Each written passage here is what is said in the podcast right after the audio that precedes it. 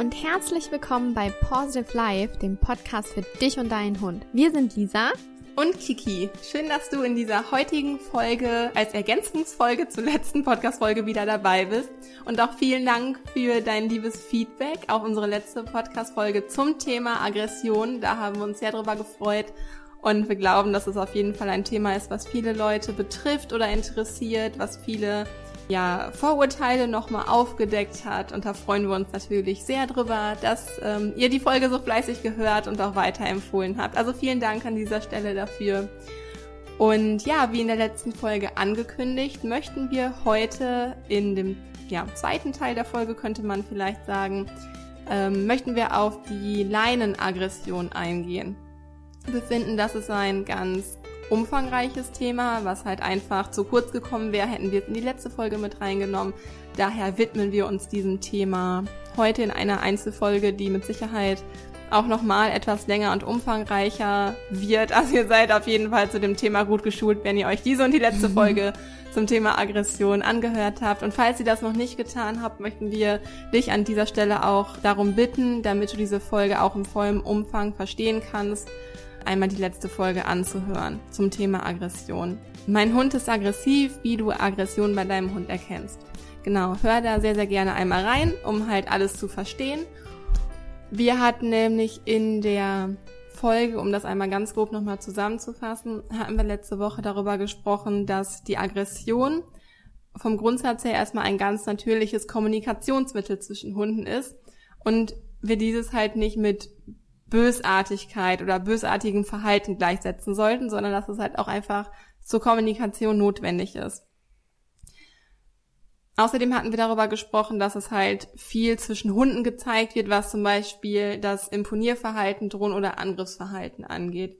Und dieses einmal nur, damit ihr das im Hinterkopf behaltet, wenn ihr jetzt die nächsten ähm, Sätze von uns hört. Also erst einmal zur Definition, was Laienaggression überhaupt ist. Viele Hundehalter denken ja, wenn der Hund an der Leine zieht, dann ist das schon mal zu pauschalisieren, dass es sich hierbei um eine Leinenaggression handelt.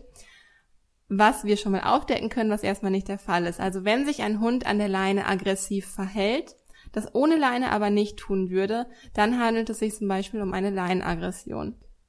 Wenn der Hund allerdings auch so Aggressionen zeigt, in anderen, äh, zum Beispiel auch im Freilauf oder anderen Situationen, dann hat es meist andere Ursachen, die wir jetzt in dieser Podcast-Folge nicht tiefgehender besprechen und muss auch anders trainiert werden. Aber nur ähm, hier, was die Leinenaggression betrifft, damit ist das aggressive Verhalten an der Leine gezeigt. Da kann natürlich auch das an der Leine ziehen zuzählen, aber es ist zumindest nicht gleichzusetzen. Genau. Also Leinenaggression kann sich äußern oder erkennt man zum Beispiel daran, dass der Hund an der Leine richtig zehrt, dass er pöbelt, dass er bellt, vielleicht auch die Zähne fletscht, in die Leine richtig reinrennt. Was nicht zu Leinenaggression gehört, ist zum Beispiel, wie ich gerade gesagt habe, das an der Leine ziehen. Das hat in erster Linie erstmal was mit der Leinführigkeit zu tun, beziehungsweise wie man die Leinführigkeit trainiert hat. Also bloßes an der Leine ziehen ist keine Leinenaggression das in die Leine beißen, das ist in erster Linie eine Stressreaktion oder eine, ja, der Versuch des Hundes irgendwie Aufregung zum Beispiel abzubauen oder abzureagieren. Einfach ein Stressanzeichen, also das ist auch nicht mit Leinenaggression gleichzusetzen. Und es kann halt auch einfach sein, wenn der Hund nicht gelernt hat, vernünftig an der Leine zu laufen. Also auch das ist wieder rückläufig oder zurückzuführen auf das Thema Leinenführigkeit. Leinenaggression ist also eine Form der Aggression.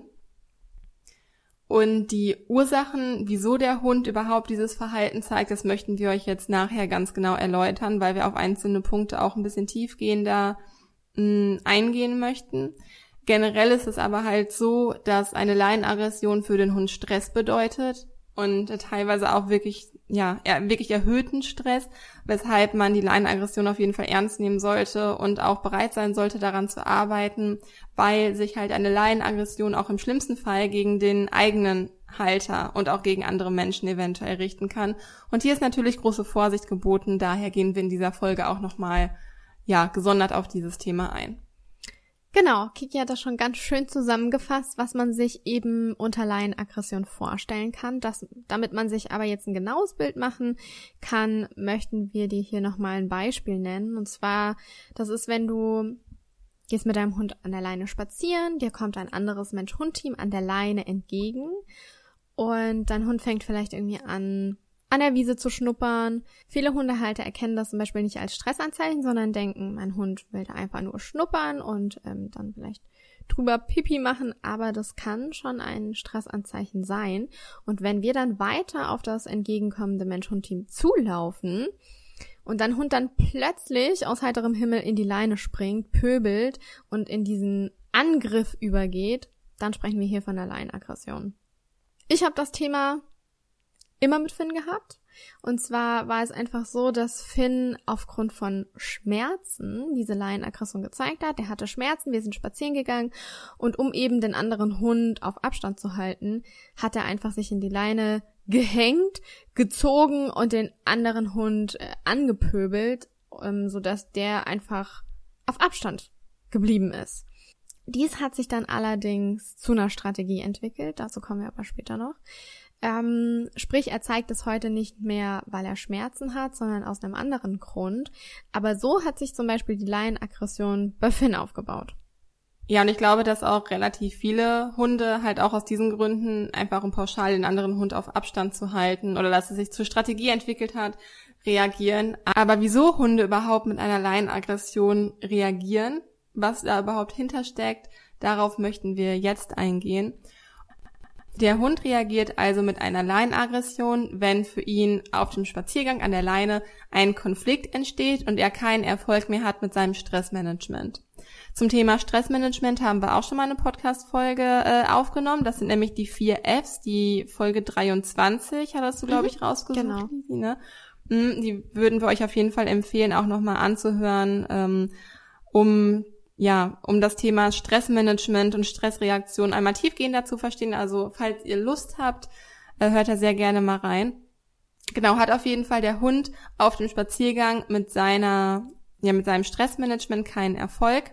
Dann wird er versuchen, eine andere Lösung dafür zu finden. Also, um dadurch halt zum Erfolg zu kommen. Die Situation kann zum Beispiel aus, so aussehen, dass jetzt, ja, ihr spazieren geht und es kommt dann ein anderes Mensch-Hund-Team entgegen und der Hund fühlt sich halt einfach aus welchem Grund auch immer, fühlt sich dein Hund unwohl dabei. Und er versucht dann zum Beispiel über das Stressmanagement Flirt, also eine Übersprungshandlung, versucht er halt diese Situation zu lösen. Das kann zum Beispiel sein, indem er seine Aufmerksamkeit auf den Boden richtet und da ein bisschen rumschnuppert ja, und so versucht er Situation aus dem Weg zu gehen. Der Stresspegel von dem Hund wird allerdings nicht gesenkt dadurch, weil wir ja weiterhin auf das andere Mensch-Hund-Team zugelaufen kommen, beziehungsweise das andere Mensch-Hund-Team auf uns zugelaufen kommt, weshalb sich der Hund dann nun eine andere Strategie überlegen muss, um den Stress zu kompensieren. Und wir haben gerade von vier Fs gesprochen, also das eine F war jetzt gerade Flirt, also die Übersprungshandlung. Dann gibt es die Möglichkeit Flight, also Flucht. Das kann der Hund natürlich schlecht als Stressmanagement anwenden, da er einfach an der Leine nicht die Möglichkeit hat zu fliehen. Er ist ja, ja durch die Leine an dich einfach gebunden, also fällt diese Möglichkeit auch weg. Bleibt noch Freeze, also stehen bleiben und quasi zur Salzsäule erstarren. Also der Hund bleibt dann stehen oder legt sich hin oder setzt sich auch hin. Oftmals passiert es dann, dass der Halter den Hund halt einfach weiterzieht, um weiterzugehen, weil diese Strategie einfach nicht als Stressmanagement auch erkannt wird und der Hund einfach in Gegenden seiner Strategie nicht unterstützt werden kann. Ja, und dann bleibt quasi einfach nur noch das vierte F und das ist Fight, also Angriff. Und deswegen gehen auch Hunde oftmals in dieser Situation, wenn sich diese, der Konflikt auf diese Weisen, die ich gerade genannt habe, nicht lösen kann, einfach in den Angriff über. Durch die vier Fs versucht unser Körper halt in den Urzustand, also in eine Balance zurückzukommen, oder beziehungsweise in eine Art Neutralität zurückzukommen, um wieder zu entspannen und die Balance wieder herzustellen. Das ist so der Sinn hinter diesen vier Möglichkeiten des Stressmanagements. Wir als Halter sollten daher schon im Vorfeld selber Management betreiben, damit es zu einer stressigen Situation gar nicht erst kommt, beziehungsweise auf die Stressanzeichen von unserem Hund reagieren und wahrnehmen und halt auch den Hund unterstützen, wenn wir schon sehen, er zeigt entweder eine Übersprungshandlung oder ein Erstarren oder ja, was auch immer, oder Fluchtverhalten, dann sollten wir natürlich dies auch schon als Stressreaktion unseres Hundes wahrnehmen und ähm, dementsprechend darauf reagieren. Und darauf gehen wir auch später noch ein, was du in dieser Situation am besten und unterstützend für deinen Hund auch tun kannst. Genau. Jetzt aber erstmal zur Entstehung der Leinenaggression. genau. Du hast jetzt schön erklärt, wieso der Hund mit der Leinenaggression reagieren kann. Aber wie entsteht so eine Leinenaggression? Das ist für unsere Zuhörer bestimmt mega interessant. Ähm, zum einen kann es durch Frust entstehen. Und zwar, wenn unser Hund zu dem anderen Hund gar nicht hinlaufen darf und ähm, den Reiz einfach nicht, der, der entgegenkommende Hund ist ja für unseren Hund immer ein spannender Reiz. Und wenn wir den Hund dann einfach mitziehen und ihn nicht schnuppern lassen und der, unser Hund einfach da keinen Hundekontakt haben darf, dann kann bei unserem Hund sich das Gefühl von Frust einstellen. Und meistens fängt das schon so ein bisschen im Leinenführigkeitstraining an. Du musst dir vorstellen, du hast einen Welpen zu Hause, zu Hause, ihr möchtet Gassi gehen und ent, also der Welpe ist meistens am Halsband oder vielleicht auch am Geschirr angeklickt. Und wenn der Hund in irgendeine Richtung gehen möchte, dann laufen wir halt am meisten so unbewusst ein bisschen schneller mit, damit der Welpe einfach keinen Zug auf dem Halsband spürt, um auch so die Halswirbelsäule des Hundes zu schonen. Und wir laufen einfach dem Hund hinterher. Wenn der Welpe allerdings dann größer wird, dann fängt das Verhalten an, uns zu stören. Wir möchten es unterbinden, beginnen mit dem Leinenführigkeitstraining und dadurch kann sich dann der Frust einstellen, denn eigentlich durfte der Hund dort ja immer hin. Er musste nur dorthin ziehen und wir sind als Halter immer schön mitgelaufen und wenn wir das jetzt einfach unterbinden oder anfangen zu trainieren, dann kann der Hund erstmal nicht verstehen, warum, denn er durfte ja immer dort schnuppern oder durfte den anderen Hund ja begrüßen oder den anderen Menschen und wenn er das jetzt eben nicht mehr darf, dann stellt sich da einfach, ähm, ja, das Gefühl von Frust ein. Und aufgrund dessen kann er dann einfach mit einer Laienaggression reagieren. Was auch der Fall sein kann, ist, dass der Hund Schmerzen hat und aufgrund von Schmerzen einfach den Hund auf Abstand halten möchte und deshalb an der Leine pöbelt. Das war zum Beispiel bei Finn der Fall. Wenn das der Fall ist, dann würden wir dir empfehlen, sofort einen Tierarztrate zu ziehen. Also wenn du das Gefühl hast, dein Hund reagiert einfach, weil ihm irgendwas wehtut, vielleicht die Pfote oder der Rücken schmerzt oder sonst irgendwelche Sachen, mm, dann würden wir dir auf jeden Fall empfehlen, den Rat von einem Tierarzt dir hinzuzuziehen. Was allerdings auch sein kann, ist, dass es für den Hund jetzt eine Strategie ist. Das kann sich auch einfach einstellen aus dem er hatte früher Schmerzen, dann hat er aber gemerkt, ah, okay, das macht schon ein bisschen Spaß, den anderen Hund zu verjagen, denn ich pöbel hier an der Leine. Und ähm, der andere Hund, der geht dann eben weg und kommt mir nicht zu nahe. Und das kann wirklich eine Strategie für deinen Hund werden. Wenn wir den Hund durch ein Lass das oder Nein ähm, das Verhalten eben unterbinden wollen, dann kommt das meistens bei dem Hund so rüber, juhu, mein Halter, der unterstützt mich. und der signalisiert mir jetzt, yay, äh, wir sind so ein mega cooles Team zusammen, weil mein Halter mitmacht und mit einsteigt. Und ähm, wir haben gemeinsam jetzt als Team den potenziellen Feind vertrieben. Ich muss zugeben, ich habe das am Anfang auch gemacht. und habe immer gesagt, Finn, lass das. Aber ähm, Finn hat sich darin einfach nur bestärkt gefühlt und hat gedacht, juhu, Frauli macht mit und zusammen haben wir den Feind vertrieben. Also es kann wirklich sein, dass es ähm, auch eine Strategie für deinen Hund ist. Vielleicht nicht am Anfang, aber sich aus dem aus dem Verhalten, dass der Hund einfach früher Schmerzen hatte und damit Erfolg hatte, den anderen Hund ähm, ja nicht in die Flucht zu jagen, aber zu vertreiben, er daraus einfach Spaß gefunden hat und dann eine Strategie sich daraus entwickelt hat. Mhm, denn wir wissen ja, wenn ein bestimmtes Verhalten, das der Hund zeigt, zum Erfolg führt, dann ist er halt schnell dazu bereit, das Verhalten wieder oder halt sogar noch verstärkt zu zeigen, um halt wieder zum Erfolg genau. zu kommen. Ist ja auch eigentlich ganz logisch, dass der Hund dann dieses Verhalten wieder zeigen wird. Genau. Also das noch ergänzend zur Strategie. Genau, es gibt aber natürlich auch noch andere Gründe, vielfältige weitere Gründe, wie Leinenaggression überhaupt ähm, entstehen kann. Und zwar spielt das Thema Genetik auch eine große mhm. Rolle. Und zwar haben manche Hunde einfach die genetische Veranlagung dazu, ähm, verstärkt zum Beispiel territoriale Aggressionen zu zeigen. Das sind halt einfach, ja, wir Menschen dran schuld, sage ich mal. Also wir züchten ja so, dass wir halt genetisch, ja, dass wir halt die auf die Gene halt selektieren, auf das genau. Verhalten selektieren. ähm, und das Verhalten so des Hundes halt beeinflussen können. Wir als Halter letztendlich mit dem Hund, den wir jetzt bei uns haben, haben keine Möglichkeit, die Genetik unseres Hundes ähm, zu verändern. Also hier ist es halt auch wichtig, dass man ab einem bestimmten Punkt als Halter akzeptiert, dass das Verhalten halt einfach nur bis zu einem bestimmten Grad ähm, verändert oder modifiziert bzw. trainiert werden kann. Ja. Und dass man halt einfach nicht solche Verhaltensweisen zu 100 Prozent unter Kontrolle bringen kann. Das ist immer ganz, ganz schwierig, äh, mit solchen Aussagen als Hundetrainer zu arbeiten. Ähm, deswegen ganz, ganz wichtig, die Genetik, da haben wir halt was das angeht, keinen Einfluss drauf. Aber wir können natürlich trotzdem damit arbeiten. Also hier an dieser Stelle Achtung, Genetik ist natürlich auch keine Ausrede dafür, das Verhalten halt einfach sein zu lassen, den Hund machen zu lassen. Man kann daran natürlich arbeiten, aber wie gesagt, man kann es halt einfach nicht zu 100 Prozent ausschalten. Für manche Hunde ist zum Beispiel der Spaziergang eben auch ein Territorium oder wird halt als Territorium angesehen. Gerade wenn man halt immer einen und denselben Spaziergang in seiner Umgebung geht, beziehungsweise immer und immer wieder die gleiche Strecke. Hier ist dann die Bereitschaft höher für territoriale Hunde oder die halt eher dazu neigen, äh, die Bereitschaft höher an der Leine zu pöbeln. Aber da sind wir auch in der letzten Folge äh, drauf eingegangen. Da haben wir, glaube ich, auch die genau. Territorialaggression genau. besprochen. Ja. Ne? Und auch hier nochmal Achtung, nicht jeder Hund, der Aggression an der Leine zeigt, hat automatisch äh, genetische Hintergründe oder hat automatisch territorial aggressive Hintergründe. Auch hier ist das natürlich nicht als Ausrede zu werten. Genau, aber das nur als Ergänzung.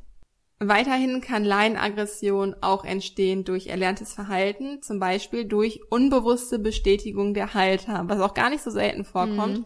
Wir greifen zum Beispiel schnell in die Leine ein, machen die Leine kürzer und nehmen direkt automatisch schon Spannung und übertragen auch quasi Spannung auf den Hund ähm, wenn wir, also wir geben quasi den Hund ja teilweise schon den Anlass dazu, auf ein entgegenkommendes Mensch-Hund-Team zu reagieren, weil wir halt wissen, okay, unser Hund hat die Erfahrung gemacht, wenn ein anderer Hund entgegenkommt, dann reagiert er halt dementsprechend. Also nehmen wir teilweise auch schon mal pauschal die Leine kürzer, weil wir wissen, gleich geht's wieder los. Ja, gleich springt der Hund wieder nach vorne und genau das denkt der Hund in dem Moment. Jetzt geht's wieder los, also ab nach vorne. Ja, die Leine geht auf Spannung. Mein Halter ist schon angespannt, also gibt's für mich auch einen Grund, jetzt angespannt zu sein, denn mein Halter signalisiert mir das ja jetzt gerade schon. Und ich kann mich noch total gut daran erinnern, wie ich das früher bei Nala auch immer gemacht habe. Also ganz am Anfang, mhm. so als wir sie im ersten Jahr hatten, da war sie so vier, fünf Jahre alt, ähm, hatten wir da auch verstärkt Probleme mit. Und ich habe immer schon pauschal mich angespannt, die Leine fester gehalten oder halt nochmal einmal um die Hand gewickelt, oh, damit ja. man halt einfach mehr Kraft ähm, mobilisieren konnte und die Leine besser halten konnte. Und natürlich, die Leine wird dadurch ein Stück kürzer. Die Leine geht dadurch auf Spannung. Natürlich merkt der Hund das. Also der Hund ist ja sehr feinfühlig, was so Änderungen an der Leine angeht.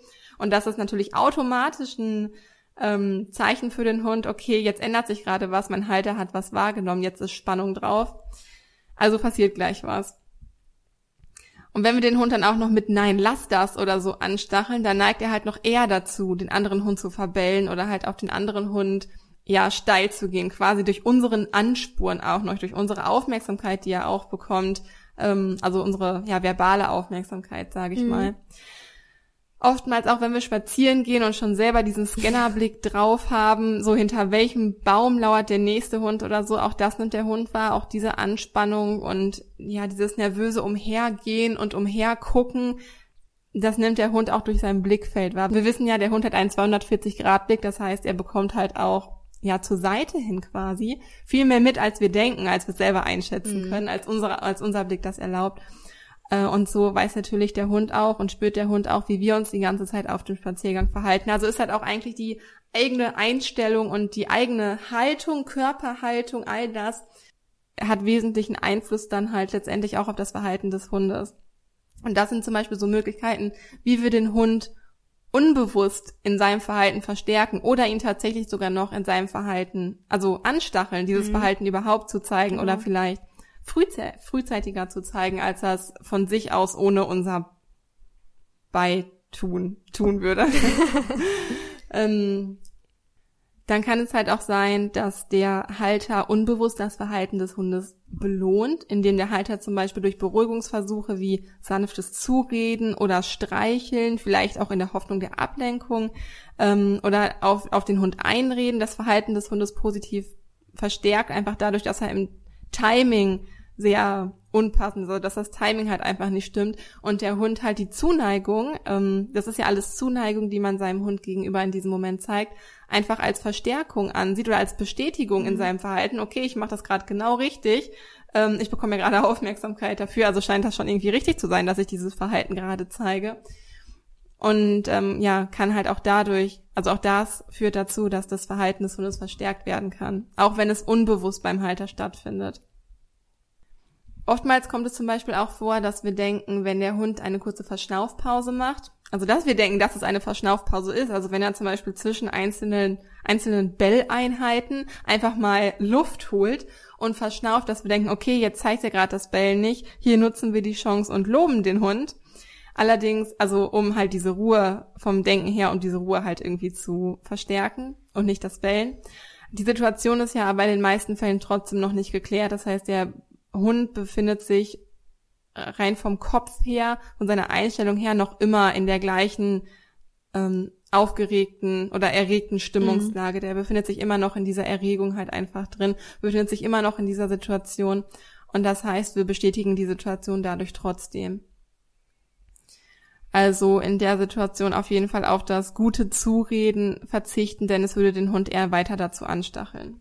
Außerdem kann es sein, dass der Hund infolge einer Deprivation beziehungsweise infolge von Deprivationsschäden Aggressionen an der Leine zeigt. Das heißt, der Hund hat nie gelernt, mit solch einer Situation umzugehen, beziehungsweise hat nie gelernt, an der Leine zu laufen, was die Leine überhaupt bedeuten soll, hat nie gelernt, mit seiner, mit den ganzen Reizen in seiner Umgebung klarzukommen, empfindet häufig Angst oder halt Überforderung ähm, an dieser Stelle nochmal eine Deprivation kommt sehr selten vor. Also es kommt nicht so oft mhm. vor, wie häufig angenommen wird. Genau.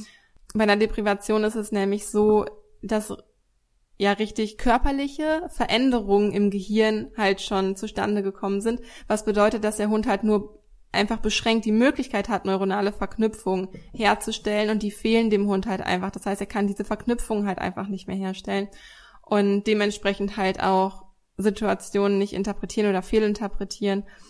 Das sieht man zum Beispiel öfters bei Hunden aus dem Ausland oder auch aus dem Tierschutz, dass sie halt einfach nur stark mangelnde Erfahrung gemacht haben, äh, was irgendwie die Erfahrung zum Beispiel mit Menschen, mit Hunden, mit, mit der Leine, mit der ganzen Umgebung ähm, angeht und aus diesen Gründen halt eben eine Leinenaggression zeigen können.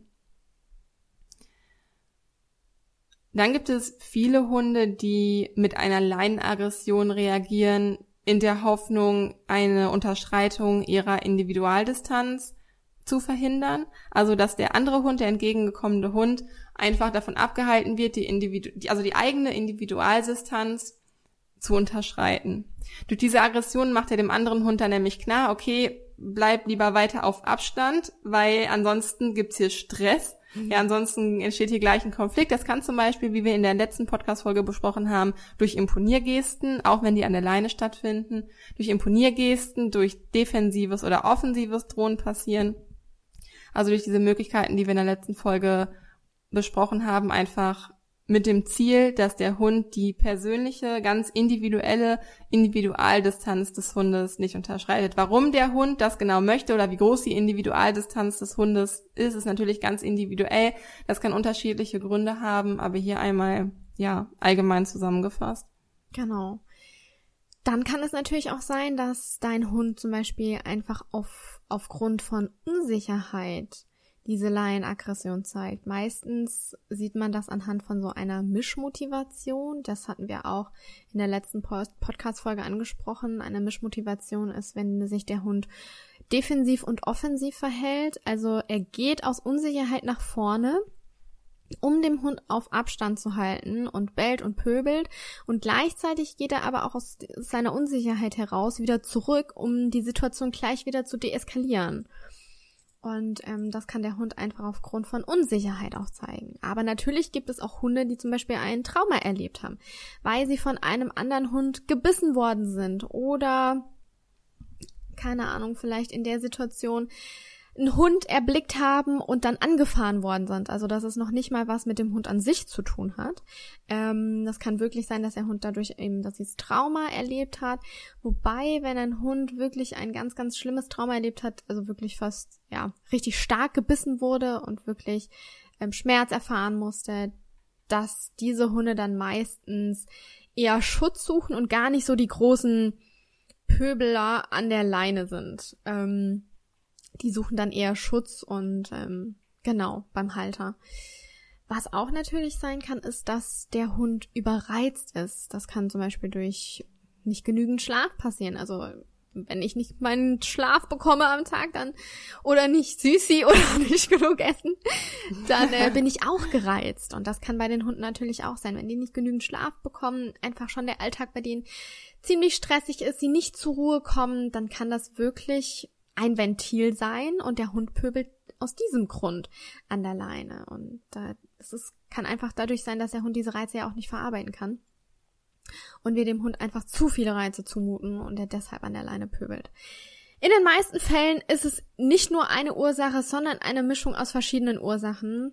Und das ist für uns Hundetrainer immer ganz spannend, denn ähm, auch wir müssen erstmal herausfinden, welche Ursachen, aus, aus welchen Gründen der Hund diese Laienaggression zeigt oder vielleicht, wie gesagt, wie bei Finn, vielleicht hat sich das aus einem Schmerz heraus etabliert und ist dann zu einer Strategie geworden. Das muss man einfach herausfinden, um dann einen perfekten Lösungsweg zu finden. Mhm. Generell ist es nämlich so, dass theoretisch erstmal jede Ursache später zur Strategie werden kann, einfach wie vorhin gesagt, weil der Hund gelernt hat, ähm, er kann dadurch pauschal zum Beispiel einen anderen Hund auf Distanz halten, um halt Schmerz zu verhindern. Das war ursprünglich mal der Gedanke, hat dann aber halt Erfolg damit gehabt, also wird er dieses Verhalten zukünftig öfters zeigen, denn er hatte ja Erfolg damit und kann so seinen Schmerz verhindern und genau. quasi seinen Selbst Schutz gewährleisten, was ja halt der Hintergrund einer Aggression ist. Ja, zur Selbst, zum Selbstschutz und zur Selbsterhaltung.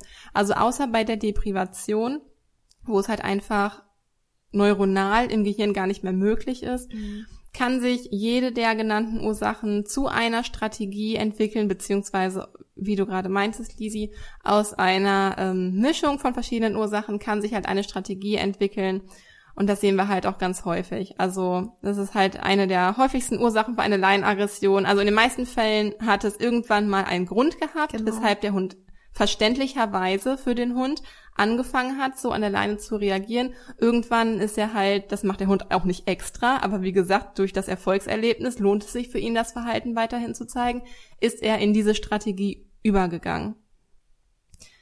Genau, die ursprüngliche Ursache liegt halt einfach nur woanders und hat sich dann zu der Strategie entwickelt.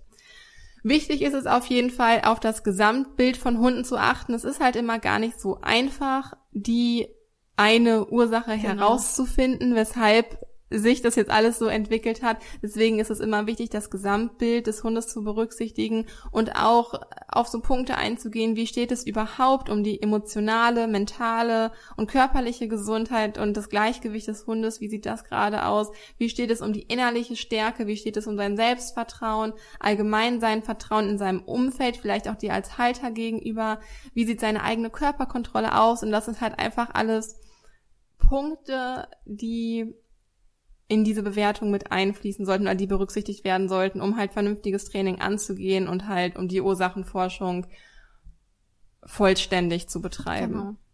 Genau. Ja. ja, was man aber jetzt tun kann, ähm, um für den Hund ähm, eine Lösung zu finden, das ähm, ja, ist wie gesagt nicht so ganz einfach. Wir empfehlen bei Laien Aggressionsproblemen die Unterstützung von einem professionellen Hundetrainer. Denn er muss einfach den Grund, die Ursache herausfinden, wieso dein Hund so reagiert. Und anhand dieser Ursachen oder der Ursache kann man dann das Training individuell auf euch anpassen. Ähm, vom Hundetrainer lernst du vielleicht, wie du dir die Gegenkonditionierung, hier arbeiten wir mit dem Gefühl, in einer Kombination mit, dem Umkon mit der Umkonditionierung. Hier ähm, arbeiten wir damit, dem Hund ein alternatives Verhalten anzubieten wie du dir das zunutze machen kannst. Und das ist über die Podcast-Folge einfach viel zu schwierig zu erklären. Und es muss natürlich auch immer auf das Individuum angepasst werden. Und ähm, was so mögliche Interventionstechniken sind, möchten wir dir aber trotzdem erklären. Und zwar zum einen kann man ein alternatives Verhalten etablieren, zum Beispiel ein Schau oder ein Sitz. Hier ist es einfach nur wichtig, dass wir nicht nur mit diesem alternativen Verhalten Sitz oder Schau oder Platz oder wie auch immer arbeiten, sondern auch mit der Entspannung auf Signal. Denn wenn wir den Hund nur sitzen lassen oder ihn nur schnuppern lassen, dann befindet er sich ja trotzdem noch in dieser erhöhten Erregungslage, weil wir das Gefühl des Hundes ja noch nicht verändert haben. Der entgegenkommende Hund kommt uns ja trotzdem entgegen. Und auch wenn unser Hund jetzt in einen Sitz geht, dann verändern wir ja dadurch nicht sein Gefühl. Deshalb ist es wichtig bei einem Alternativverhalten, erst das Alternativverhalten zum Beispiel Sitz zu üben, dann die Entspannung auf Signal zu üben, also beides voneinander getrennt. Und wenn beides voneinander getrennt super funktioniert, das dann zusammenführen. Und das kann man dann in solchen Situationen anwenden. Der Hund bekommt das Sitz, aber auch die Entspannung, um eben so runterzufahren. Und ähm, das wiederum trainiert ja natürlich auch die Orientierung am Halter.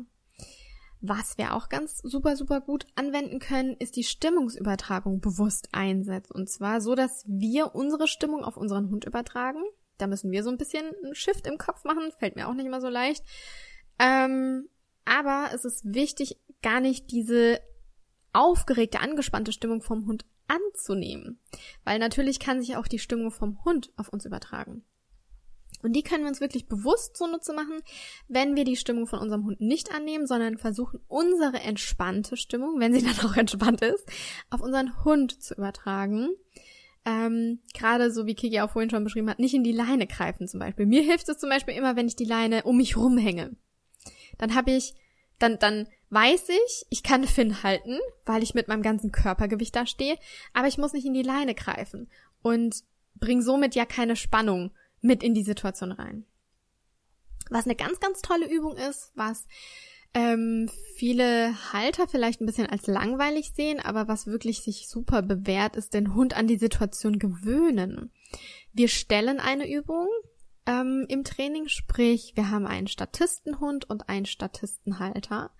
Der wird angeleitet, zum Beispiel 15 Meter ähm, vorne drauf zu gehen auf einem Spaziergang.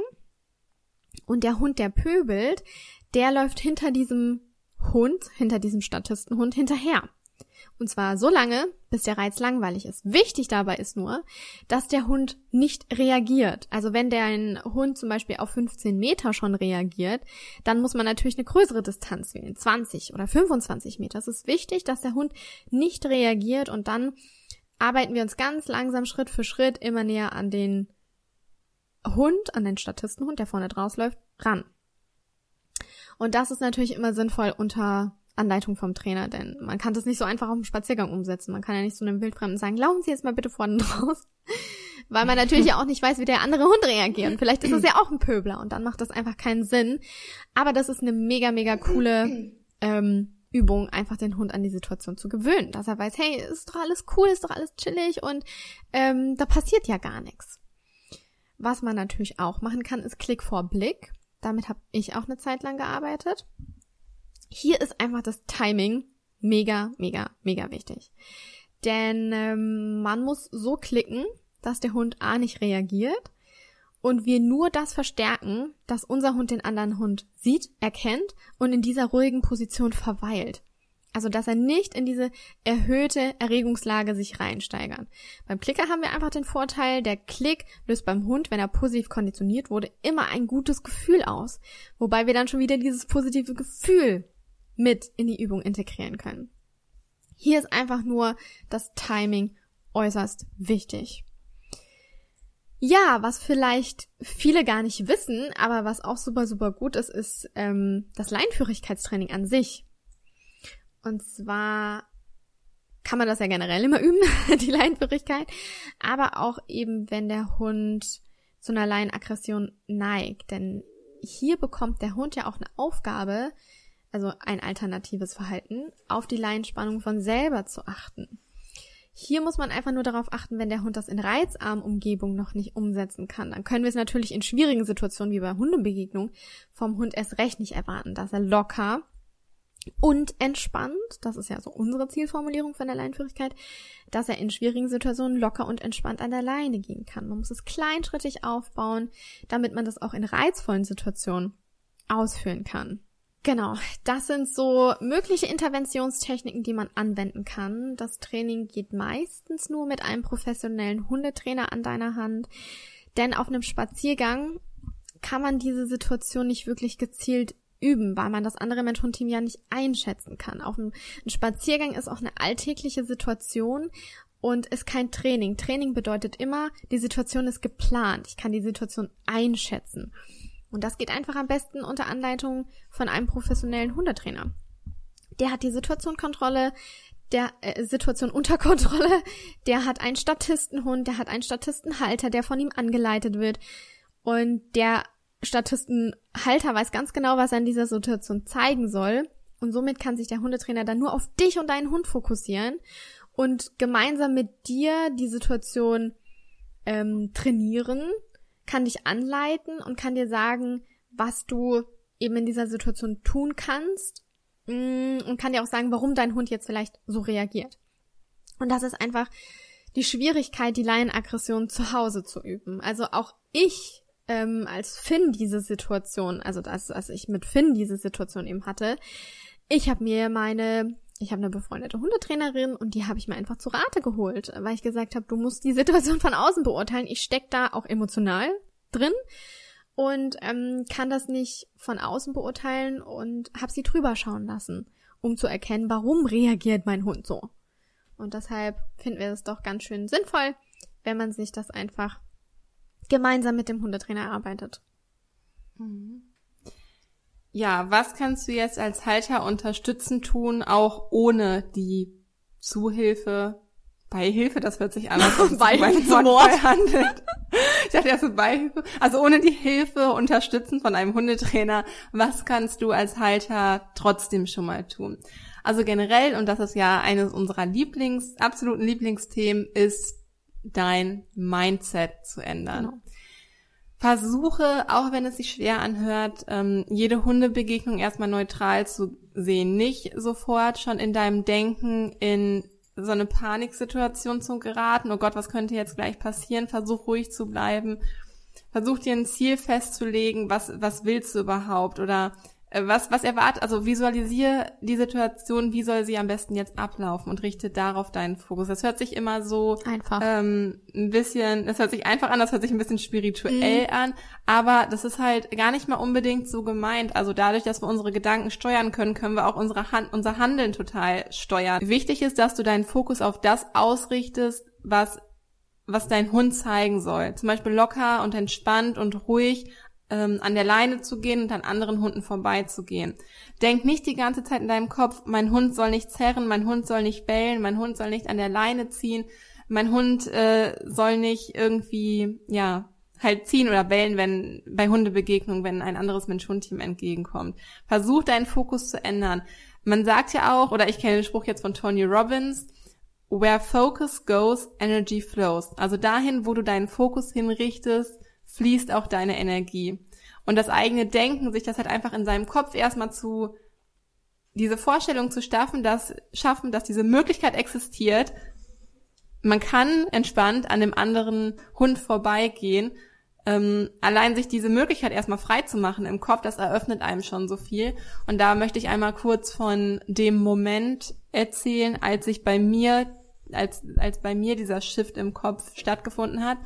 Und zwar ist, also Nala zeigt seit Jahren 0,0, das kann man natürlich auch nicht sagen, aber wirklich wenig Leinenaggression. Also sie ist ja echt richtig entspannt. Es ist sehr, sehr, ganz, ganz selten, dass sie wirklich mal an der Leine zieht oder richtig in die Leine geht oder auf einen anderen Hund los will oder so. Allerdings war das nicht immer so, denn wir hatten damals, als wir noch in Münster gewohnt haben, hatten wir einen Hund im Treppenhaus. Ich habe den immer Klicker genannt, weil die Hundehalterin den immer irgendwie auch falsch geklickert hat. Und ähm, ja, wir haben uns immer ein bisschen lustig drüber gemacht und ich weiß irgendwie nach Jahren immer noch nicht, wie der Hund heißt. Ich nenne ihn einfach Klicker. Und auf jeden Fall immer, wenn Nala diesen Hund gesehen hat, den Klicker, hat die richtig krass an der Leine gezogen. Und ich weiß noch, wie ich damals richtig krass unter Stress stand. Es ist genau, wie ich vorhin beschrieben habe, ich habe in die Leine gegriffen, weil ich einfach meinen Hund auch halten wollte.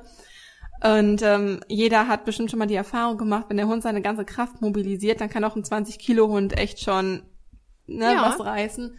Und einfach pauschal schon mal in die Leine gegriffen. Ich war richtig angespannt, meine Hände wurden schwitzig, mein Herz hat gepocht und ich wusste, oh Gott, jetzt geht's wieder los. Und eine Zeit lang war es wirklich schlimm, weil ähm, dadurch waren wir halt noch anders berufstätig, sowohl sie als auch ich. Und dadurch hatten wir oftmals auch gleiche Gassi-Zeiten. Und ich wusste, boah, gleich geht's wieder los. Und ich hatte, dadurch, dass es so oft passiert ist, irgendwann einfach absolut überhaupt keine Kraft mehr dafür. Ich konnte einfach nicht mehr. Und ich dachte mir so, boah, Kiki, ganz ehrlich, du weißt doch, was jetzt passiert. Du weißt ganz genau, wie Nala reagieren wird. Jetzt wird die da so ablaufen, dann so. Und ich hatte einfach keine Kraft mehr dafür und habe innerlich halt einfach losgelassen. Mhm. Und Nala, ähm, also klar, äh, hat sie, ist, nicht, ist sie nicht von einem auf dem anderen Moment auch ruhig geworden. Aber ich weiß noch, wie sie sich halt einfach einmal umgedreht hat, mich einfach verwundert angeguckt hat. Das war nur ein kleiner Moment, aber das hatte sie vorher halt nicht gemacht. Also sie hat halt förmlich wahrgenommen, dass halt irgendwas anders war. Dadurch, dass ich eine andere Körperhaltung hatte, dadurch, dass ich einfach innerlich, also klar war ich auch noch angespannt, aber bei weitem nicht mehr so, wie ich es in den Fällen davor war. Und das hatte ich einfach geschafft, diese Änderung zu bewirken dadurch, dass ich einfach anders gedacht habe. Und ich habe zwar nicht bewusst gesagt, okay, ich richte meinen Fokus jetzt woanders aus und habe mir keine Zieldefinition überlegt, aber es, es kam halt bei mir so. Es macht aber letztendlich geht es halt darum, wie du dich halt auch in der Situation fühlst. Und einfach diese Zieldefinition hilft dir dabei, wenn du das bewusst angehen willst, das Thema. Ich hatte es ja quasi unbewusst mhm. angegangen. Ja, und klar hat Nala dann nicht, bei den nächsten Begegnungen war sie nicht komplett dann entspannt und ist locker an dem Hund vorbeigegangen. Das hat sie auch bei diesem einen Hund bis zum Schluss nicht. Aber es ist sehr, sehr, sehr viel besser geworden. Also sie war dann schon angespannt und die Leine war schon unter Spannung, aber das war auch so das Maximale, was sie da halt an Verhalten an der Leine gezeigt hat oder an Leinenaggression gezeigt hat und überhaupt nicht vergleichbar mit dem Verhalten, wie sie vorher gezeigt hat. Also vorher hat sie so gezogen, dass sie sich selbst einfach alles abgewürgt hat am Hals. Und an dieser Stelle auch nochmal ähm, ein ganz, ganz wichtiger Hinweis. Wenn du einen Hund hast, der wirklich ähm, ja, Leinenaggressionen zeigt und auch stark an der Leine zieht, dann möchten wir dir auf jeden Fall zu einem ähm, Geschirr raten ähm, es herrscht ja teilweise immer noch so ein bisschen die Meinung, okay, wenn der Hund halt zieht und es drückt ihn am Hals und drückt die Luft ab, sodass er wirkt, dann tut ihm das schon wieder, dann wird er irgendwann lernen, dass es halt, dass er keinen Erfolg damit hat, nach vorne zu gehen. Und ähm, ja, dass er halt einfach, um den Schmerz zu umgehen, dass, also dieses Gefühl, was er halt am Hals dann empfindet oder keine Luft bekommt, dass er versucht, dieses Gefühl halt zu umgehen, indem er nicht mehr an der Leine zieht aber so ist es halt leider nicht. In vielen Fällen stachelt das den Hund durch den Schmerz einfach noch weiter an dem Schmerz zu entgehen und deshalb erst recht weiter voranzukommen, um vor, ja, wortwörtlich aus dem Schmerz auch herauszugehen. Mhm. Und deswegen in dem Fall können wir euch auf jeden Fall ähm, ein gut sitzendes Brustgeschirr empfehlen. Das ist sehr viel besser als ein Halsband. Nala hat damals nämlich auch so weit gezogen, dass, dass sie richtig würgen musste danach. Also das ist nicht, nicht so gesund für den Hundekörper. Naja, auf jeden Fall ist es sehr, sehr wichtig, sich halt auf ein positives Gefühl zu triggern, vielleicht auch vorher einfach mal selber eine Übung zu machen, wie man lernen kann, seine Gedanken zu steuern, dass man auch einfach Erfahrungen, die man vielleicht selbst schon gemacht hat, also selbst schlechte Erfahrungen gemacht hat und eine schlechte Stimmung sich daraus entwickelt, die halt einfach nicht ja, bei Hundebegegnungen auf den Hund halt überträgt. Dass man lieber an etwas Schönes denkt, ähm, jetzt nicht unbedingt, ah, ich bin jetzt gerade im Urlaub oder so, aber vielleicht, oder ähm, ja, was man sonst so als schön empfindet, sondern dass, ja, dass man sich ein positives Gefühl triggert, zum Beispiel, oh, es ist jetzt so schön, mit meinem Hund entspannt an einem anderen Hund vorbeizugehen. Genau. Natürlich zeigt der Hund das nicht eins zu eins, aber die Vorstellung schüttet auf jeden Fall, wenn du es dir wirklich visualisierst und vorstellst, dann schüttet dein Körper halt die Glückshormone aus und die ja die Hormone aus, die dafür verantwortlich sind, dass du dieses Gefühl empfindest. Das heißt, dein Körper macht genau emotional dieses Gefühl durch, was du in einer echten Situation, mhm. also würde die Situation wirklich stattfinden, empfinden würdest. Vielleicht nicht in der ganz gleichen Intensität, aber es kommt dem schon sehr nahe. Deswegen ist Visualisieren und sich das Vorstellen auch so effektiv, weil du dich dadurch in einen ganz anderen ähm, also man kann, ne, deswegen meine ich, das darf man gar nicht so spirituell oder esoterisch nee, betrachten, sondern halt so. ganz auf neuronaler Ebene, genau. Auf ganz körperlicher Ebene kannst du das so halt nachempfinden. Und darauf basieren auch so viele Therapietechniken. Also es ist super interessant und auch nochmal ein anderes Thema. Ähm, aber zusammenfassend halt einfach super effektiv. Also bevor der Hund reagiert, versuch als Halter deine Aufmerksamkeit umzulenken, nicht auf den anderen Hund, sondern ähm, ja vielleicht auf einen anderen Punkt in der Ferne, dass du dir halt einfach einen anderen Punkt zur Orientierung suchst, weil dorthin, wo du halt deine Aufmerksamkeit richtest, daran wird sich auch dein Hund dann orientieren. Also, wie gesagt, lieber einen Gegenstand in der Ferne sich aussuchen und dorthin die Aufmerksamkeit richten, bevor es halt zu dieser, ja, bevor der Hund schon reagiert, also mhm. vorausschauend schon handeln. Und dann möchten wir natürlich auch an dieser Stelle wieder eine unserer Lieblingsübungen ähm, verraten, nämlich eine Atemübung, die du auch in der stressigen Situation machen kannst, um wieder einen klaren Kopf zu bewahren. Und zwar sorgt eine bewusste Atemübung dafür, und auch das kannst du gerne vorher einmal zu Hause üben, damit du es in der Situation auch zuverlässig anwenden kannst. Ähm, diese Übung sorgt dafür, dass du dein Gehirn mit Sauerstoff versorgst. Wir können dann klarer denken, wir können klarer handeln und es beruhigt uns. Und diese Atemübung nennt sich die 148 Atemübung. Das heißt, dass du eins, also eine Sekunde einatmest, vier, also vier Sekunden die Luft anhältst und für acht, acht Sekunden ausatmest. Dabei ist es ganz wichtig, dass das Ausatmen etwas länger dauert als das Einatmen. Also eins, vier, acht kann man sich vielleicht ganz gut merken.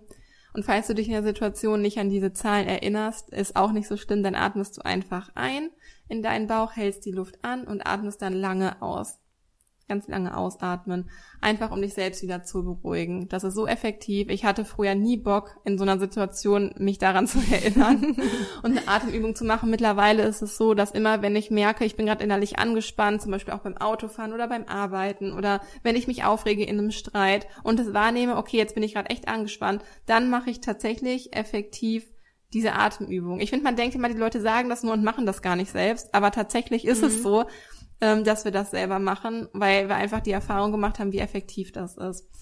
Und ähm, ja, also hier deshalb ein bisschen ausschweifender, was das Thema Mindset angeht an dieser Stelle, aber einfach nur, weil wir wissen, was für einen großen Einfluss Shift du dadurch ähm, als Halter durch dein eigenes Denken und dein eigenes Handeln machen ja. kannst. Und da sieht man auch einfach, wie sehr sich halt Hunde einfach am Menschen oder an ihrem Halter, also an ihrem Menschen orientieren und was du selber durch deine eigenen Veränderungen schon leisten kannst. Ich finde, das ist so interessant und so kraftvoll. Und daher an dieser Stelle, ähm, ja, wollten wir da einfach nochmal tiefgehender drauf eingehen.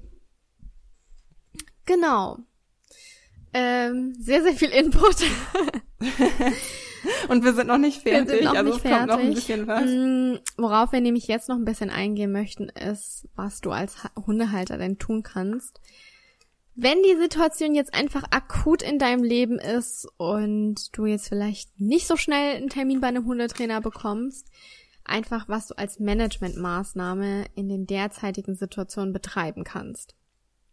Und zwar ist es natürlich immer wichtig, Verantwortung zu übernehmen, Verantwortung für die Situation zu tragen und einfach dem Hund Sicherheit zu geben, ähm, dass er weiß, dass er sich auch an dir orientieren kann. Also zum Beispiel kannst du da schon deinem Hund Sicherheit geben, indem du dich dem anderen Mensch-Hund-Team in so einem Bogen annäherst. Hunde nähern sich in der freilaufenden Wildbahn oder wenn sie ohne Leine sind, auch in einem Bogen an und laufen nie frontal aufeinander zu dieses frontale Aufeinander zulaufen, das ist auch eine Form von Aggressivität und das hat für Hunde untereinander einfach eine bedrohende Art. Und deshalb nähern sie sich immer an einem, also immer in Form von einem Bogen an, um schon da die Situation zu deeskalieren. Denn ja klar, eine, jede Hundebegegnung bedeutet immer ein bisschen Stress, egal ob positiv oder negativ. Und durch diese, durch diesen Bogen kann man schon diese Situation einfach deeskalieren und den, den Stress so gering wie möglich halten. Lass auch deinem Hund einfach Zeit, ähm, zum Beispiel Flirt zu zeigen, also eine Übersprungshandlung zu zeigen. Zum Beispiel dieses Schnüffeln, von dem wir vorhin gesprochen haben. Oder lass ihn auch Beschwichtigungsgesten zeigen und bestärke deinen Hund darin, denn so lernt er, dass der Konflikt so gelöst werden kann anhand von seinen Strategien, die er sich rausgesucht hat, und ähm, dem, um den Stress zu kompensieren. Was man natürlich auch machen kann, so wie Kiki schon gesagt hat, dorthin, wo man seine Aufmerksamkeit richtet, dorthin fließt auch die Energie.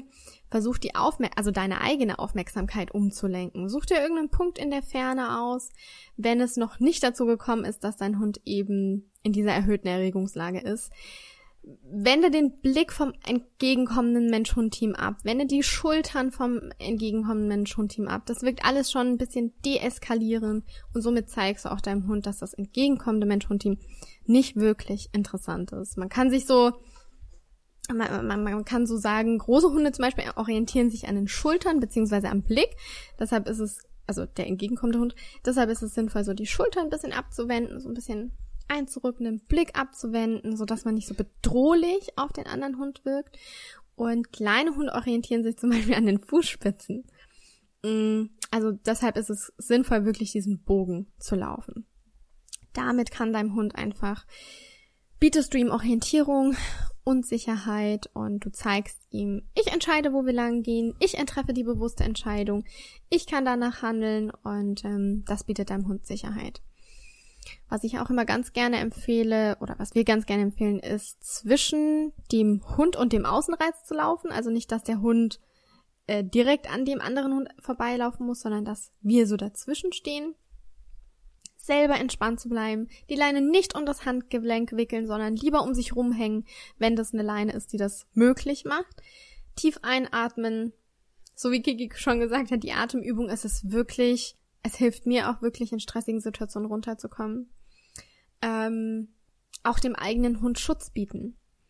Wenn der andere Hundehalter vielleicht seinen Hund an einer längeren Leine gehen lässt und ähm, schon eher tendiert, auf euch zuzugehen, biete deinem Hund Schutz, stell dich vor ihn, geh einen weiteren Bogen.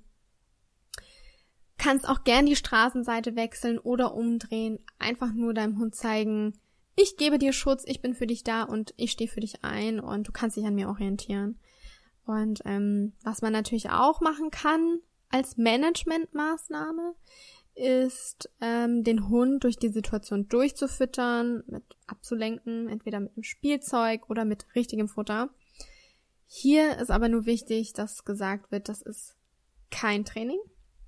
Das ist wirklich nur eine Managementmaßnahme und die Aggression wird nur umgelenkt. Das wird auf Dauer nicht funktionieren. Hast du das Spielzeug oder das Futter nicht dabei, wird dein Hund wieder anfangen zu pöbeln. Also das ist kein Training. Das hilft dir einfach nur, durch diese Situation momentan vielleicht entspannter durchzukommen, dass du auch lernst, entspannter zu bleiben. Ja, was kann passieren, wenn wir die Laienaggression nicht behandeln, wenn wir das Thema nicht angehen und alles so beibehalten, wie es ist? Dann kann es nämlich passieren, dass sich das Verhalten des Hundes wirklich hochschaukelt. Entweder dadurch, dass er halt Erfolg hat mit seinem, mit seinem Verhalten und er durch seine Erfolgserlebnisse lernt, okay, dann kann ich das ja nur weiter zeigen oder sogar verstärkt zeigen, weil wenn sich eine Strategie entwickelt, der Hund halt auch einfach Spaß daran empfinden kann. Das hatte Lisa ja vorhin schon erklärt.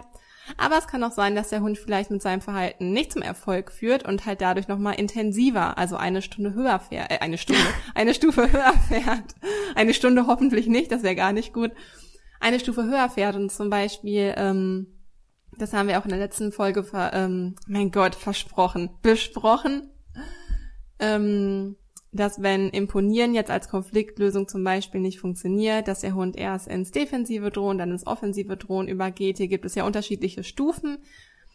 Also kann es halt einfach sein, dass der Hund, ja, dass dieser Misserfolg, dass halt diese Konfliktlösung, die der Hund gesucht hat, nicht funktioniert, hat einfach dafür, dazu führt, dass er in die nächste Stufe hochschaltet und sich das Verhalten halt immer weiter nach und nach hochschaukelt, wenn es keine Kontrolle findet oder kein Training findet.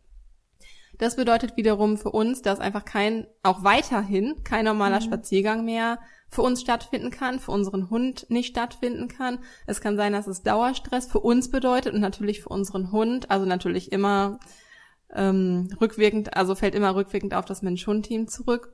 Es kann sich auf unsere Gesundheit auswirken, auf die unseres Hundes. Dadurch, dass wir uns einfach durch an, ständig einfach in diesem Dauerstress mhm. befinden, man hat ja auch einfach total keinen Spaß mehr, überhaupt keinen Spaß mehr mit dem Hund spazieren zu gehen. Man blockiert dadurch ja auch eigene Erfolgserlebnisse und ja, produktiv ist das für die Bindung dadurch natürlich auch nicht. Im schlimmsten Fall kann es passieren, dass der Hund die Aggression auch gegen den eigenen Halter richtet, wenn sich das so stark hochschaukelt, dass er einfach keine Maßnahme findet, ähm, den Konflikt zu bewältigen. Er sucht sich dann halt einfach ein Ventil, wenn wir halt die Leinenaggression immer nur unterdrücken, aber nicht behandeln und ihm keine Lösung halt anbieten. Und wenn der Hund einfach nicht mehr kann, dann kann es halt einfach sein, dass er diese Aggression gegen seinen Halter richtet. Also es ist schon ähm, ein Thema, was auf jeden Fall unter Kontrolle gebracht werden muss, weil es halt sonst einfach sehr gefährlich werden kann. Und deswegen aus diesem Grund raten wir halt einfach zur professionellen Hilfe eines ähm, Hundetrainers oder gut ausgebildeten Hundetrainers. Da wir uns halt einfach, ja, um das Training anzugehen, muss man halt oder kommst du ab einem bestimmten Trainingsstandpunkt ja auch einfach nicht mehr drum herum, ähm, ein anderes Mensch-Hund-Team einzuleiten, ähm, als Statist halt quasi zu spielen, um halt eine Übungssituation herzustellen. Weil bevor du in den Alltagsmodus übergehst, befindest du dich ja immer noch im Trainingsmodus. Ne, auch das hat Lisa gerade ja schon ähm, verständlich erläutert. Und diese Übungssituation können wir im Alltag halt einfach nicht schaffen. Und da ist ein Hundetrainer einfach in seiner Hundeschule sehr viel besser aufgestellt, der diese künstliche Situation schaffen kann, der die Möglichkeit hat, auch ein Video zu drehen und halt hinterher mit dir gemeinsam zu analysieren, guck mal, so sieht das mhm. aus, so verhältst du dich, ab diesem Zeitpunkt verhält sich dein Punkt so und so. Und das hat einfach ähm, ja als Wissen benutzt, um halt das Training da natürlich angemessen auf dich und deinen Hund individuell abgestimmt darauf aufzubauen. Und das ist eine Sache, die kann man unmöglich alleine schaffen, weil man kann sich auch einfach von außen nicht, ähm, man kann sich von außen nicht sehen, man kann seinen Hund von außen genau. nicht sehen, man kann das andere Mensch-Hund-Team nicht kontrollieren. Und deswegen unser Rat, ähm, falls das wirklich ein Thema ist, sich da wirklich professionelle Hilfe zu suchen. Und im besten Fall erklärt dir dein Hundetrainer das Verhalten von dir und deines Hundes so gut, dass du halt auch selber Stressanzeichen, also selbstständig bei deinem Hund später wahrnehmen kannst, damit du halt auch weißt, okay, eigentlich ist es jetzt schon sinnvoll. Der Hund macht sich zum Beispiel schon gerade, bäumt sich so ein bisschen auf oder so, macht sich gerade ein bisschen groß. Das könnte zum Beispiel schon das erste Anzeichen sein. Oder worum er, wo auch immer es sich bei deinem Hund äußert. Das sollte der Hundetrainer im besten Fall mit dir durchgehen, damit du halt auch später, wenn du selber übst, nachdem ihr das halt alles besprochen habt, selber diese Anzeichen erkennst und frühzeitig und vorausschauend handeln kannst, um halt einfach selber für dich die Situation zukünftig lösen zu können. Und da auf, also im Vorfeld halt auf die Situation reagieren zu können. Genau. Ne? Das waren jetzt sehr, sehr viele Informationen. Aber wie man sieht, kann eben die Leinführigkeit einfach schon alleine eine Folge füllen. Und einfach nur für dich als Verständnis so ein kleines Fazit noch, so die wichtigsten Punkte. Wenn dein Hund eine Laienaggression zeigt, dann ist es wichtig herauszufinden, warum.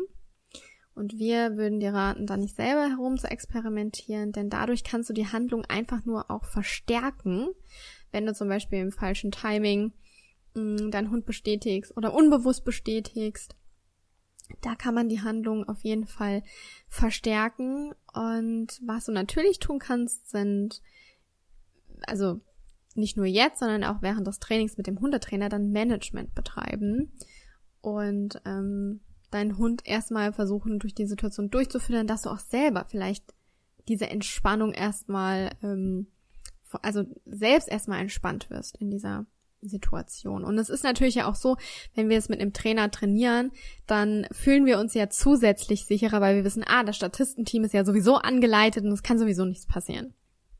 Und dieses Gefühl muss ich bei uns auch erstmal einstellen. Und deshalb ist es immer gut, ähm, wie gesagt, mit einem professionellen Trainer die Sache anzugehen.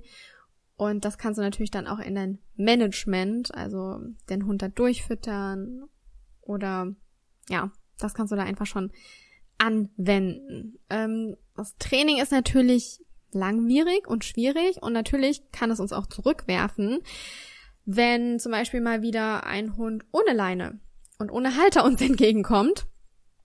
Ähm, hier sind wir manchmal einfach machtlos und können nichts machen in dieser Situation. Und dann kann es natürlich sein, dass dein Hund einfach dann wieder mit einer Aggression reagiert und euch vielleicht im Training ein paar Schritte zurück wirft. Aber das ist dann halt einfach so, wir gehen davon jetzt nicht aus, wir denken ja immer positiv und nehmen das Positive ja auch mit auf unseren Spaziergang. Aber das kann natürlich einfach passieren. Wie gesagt, Training kann nur unter Anleitung stattfinden, beziehungsweise Training ist halt einfach immer geplant. Ähm, eine Alltagssituation, auf die hat man einfach keinen Einfluss. Ähm, das ist einfach so der Unterschied zwischen Alltag und Training. Wir hoffen, dir hat diese Podcast-Folge gefallen und du kannst nun besser einschätzen, ob es sich bei dem Problem auf eurem Spaziergang um eine Leinenaggression handelt. Zum Thema Aggression solltest du auf jeden Fall jetzt erstmal gut informiert sein. Falls du dir die letzte Folge Mein Hund ist aggressiv, wie du Aggression bei deinem Hund erkennst, äh, falls du dir diese Folge noch nicht angehört hast, dann empfehlen wir dir diese Folge auf jeden Fall nochmal anzuhören. Und ähm, ja, wir hoffen, dass wir dich jetzt nicht mit dieser Menge an Input überfordert haben. Ansonsten hör auch gerne doppelt in eine Podcast-Folge rein. Wenn du da irgendwie nochmal irgendwie unsicher warst bei einem bestimmten Punkt, dann hör es gerne nochmal nach. Und ähm, ja, ich denke, die nächste Folge wird dann wieder ein kleines bisschen kürzer werden.